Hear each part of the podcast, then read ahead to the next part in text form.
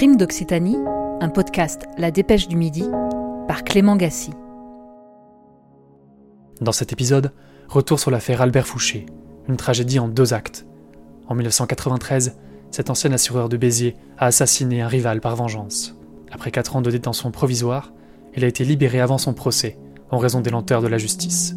Puis, il est parti en cavale et n'a pas assisté à son procès, où il a été condamné à perpétuité. Il a ensuite ressurgi un an plus tard à Narbonne, où il a commis un véritable carnage, quatre morts, dont deux policiers.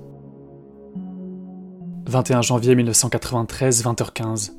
Dans sa villa de Payès, village de campagne près de Béziers, André Meffray, 64 ans, vient de finir son dîner. Il rejoint sa femme au salon quand la sonnette retentit. Qui cela peut-il bien être à cette heure-ci? Il n'attend personne. Il sort dans le jardin. Face à lui, un homme. Sans crier gare, il lui tire cinq balles dans la poitrine et André s'effondre. Le meurtrier s'enfuit en courant, monte dans une voiture et démarre en trombe. Alerté par l'épouse d'André Meffray, les secours arrivent, mais il est trop tard. L'assureur à la retraite a déjà succombé à ses blessures et gît dans l'escalier.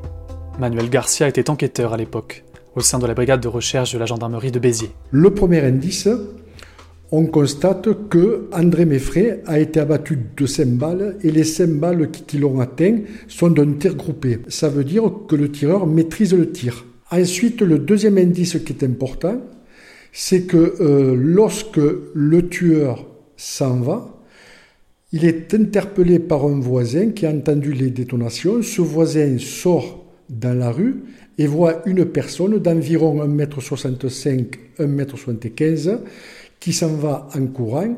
Il est vêtu d'une casquette anglaise qui, qui tombe sur ses yeux et d'un blouson d'un style particulier marron. Et il y a un deuxième témoin qui se trouve dans la cour de sa maison et qui est interpellé par le démarrage intempestif d'une voiture. Il dit qu'il reconnaît sur le bas de caisse une bande rouge. Les enquêteurs se mettent sur la piste d'Albert Fouché, un ancien assureur de 42 ans, passionné d'armes à feu. Il travaillait pour la compagnie Drouot, qui deviendra AXA, mais ses affaires ont très très mal tourné à tel point qu'il a dû quitter son poste. Un échec cuisant qu'il a toujours mis sur le dos d'André Meffray. Meffray avait revendu son portefeuille aux fameuses assurances Drouot, qu'il avait, à leur tour, confié à Fouché. Fouché était convaincu que Meffray lui siphonnait en douce ses anciens clients. Cette rancœur professionnelle est-elle le mobile du crime? Les enquêteurs en sont de plus en plus convaincus. D'autant que deux témoins accablent Fouché. Le premier a reconnu le manteau marron du meurtrier, Fouché elle-même. Un autre témoin a reconnu sur la voiture de l'assureur la bande rouge aperçue sur la voiture du meurtrier cette nuit-là. Confronté par la police, Fouché s'enfuit, avant d'être finalement rattrapé et arrêté. Mais il s'entête, il nie en bloc. Puis, lors d'une perquisition chez lui, bingo, les enquêteurs retrouvent des armes, dont un revolver Dan Wesson 357 Magnum. Des expertises confirmeront sans doute possible que c'est bien l'arme du crime. En garde à vue, Fouché était quelqu'un de très orgueilleux et qui ne croyait pas à la police scientifique. Je vous rappelle que nous sommes dans les années 90 et que nous sommes aux prémices de la police scientifique. Albert Fouché ne croyait pas qu'une euh, arme a une carte d'identité et qu'une balle a une carte d'identité. Il s'est obstiné là-dessus. Il partait du principe du pas vu, pas pris. Et pourtant, Fouché est mis en examen et incarcéré. Mais la justice est lente, si lente, à boucler l'instruction. En octobre 1996, après 4 ans de détention provisoire, l'incroyable se produit. Fouché, unique suspect du meurtre de Meffray, est libéré.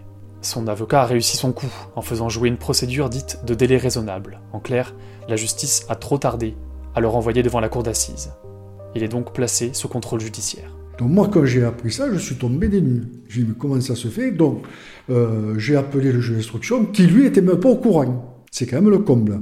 Effectivement, donc ils se sont appuyés sur une décision de la Cour européenne qui disait qu'effectivement, mais c'était lourd, lourd en conséquence. Absolument. D'ailleurs, enfin, quand je me suis entretenu avec le juge pour, lui dire, je dis, mais vous vous rendez compte, monsieur le juge, c'est quelqu'un enfin, qui est très dangereux. À mon avis, il va, il va essayer d'influencer les, les témoins.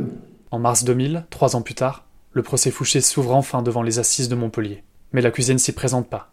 Et pour cause, il a pris la fuite vers l'Espagne. En son absence, il est condamné à la prison à perpétuité.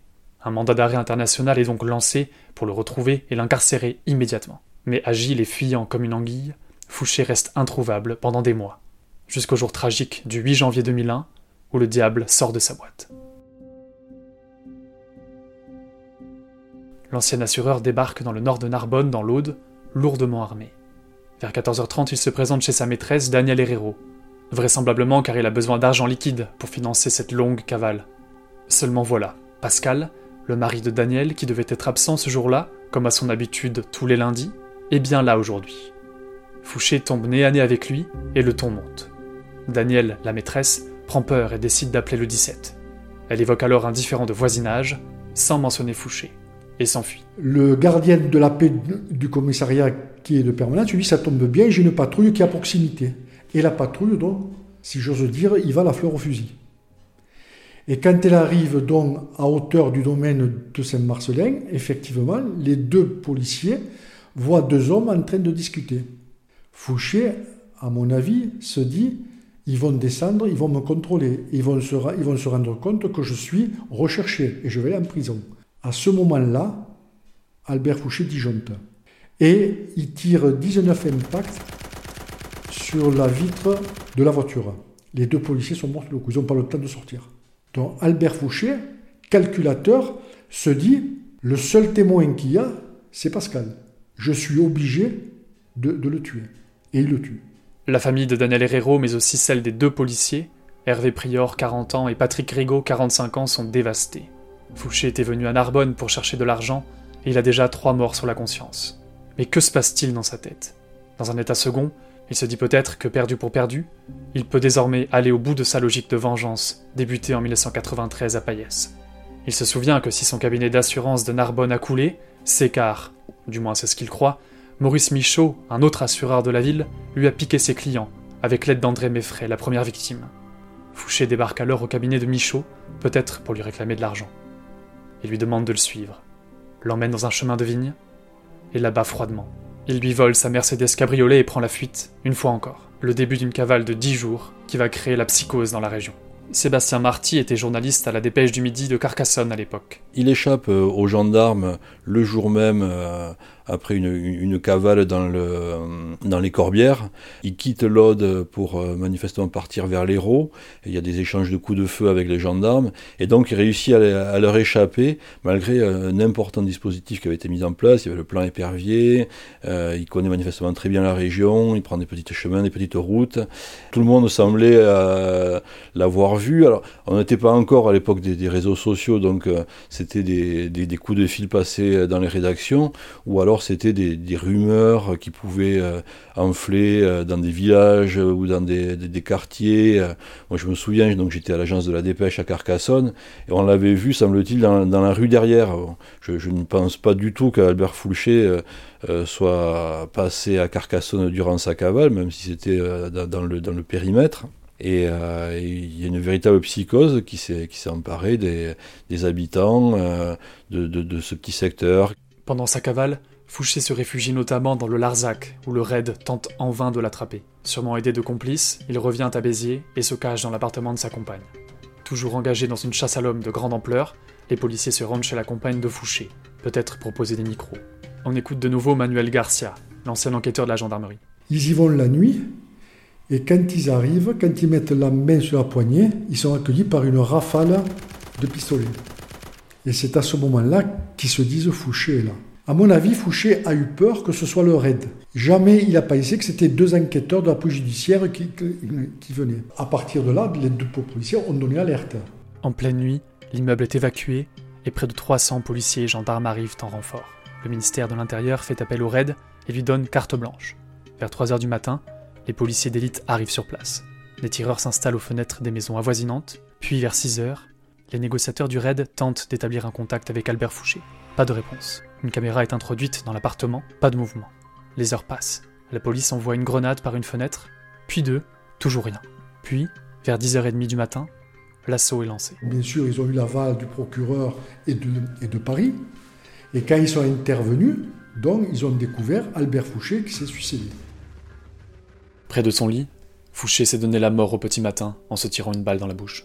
Il se savait cerné par les forces de l'ordre et a refusé jusqu'au bout de payer pour ses cinq crimes commis en huit ans. Sa mort empêchera la tenue d'un procès, et il restera à jamais aux yeux de la justice, présumé innocent pour la tuerie de Narbonne. Mais pendant sa fuite, au moins un témoin l'a vu avec une femme, une piste confirmée par des images de vidéosurveillance. Les enquêteurs sont formels. il n'a pas pu agir seul, car plusieurs voitures ont été utilisées. Un procès de ses complices s'ouvre fin janvier 2005. Trois de ses proches sont jugés pour l'avoir aidé dans sa cavale, mais pas pendant la tuerie. Deux de ses amis rencontrés en prison, ainsi que sa compagne. Ils sont tous condamnés à deux mois de prison ferme.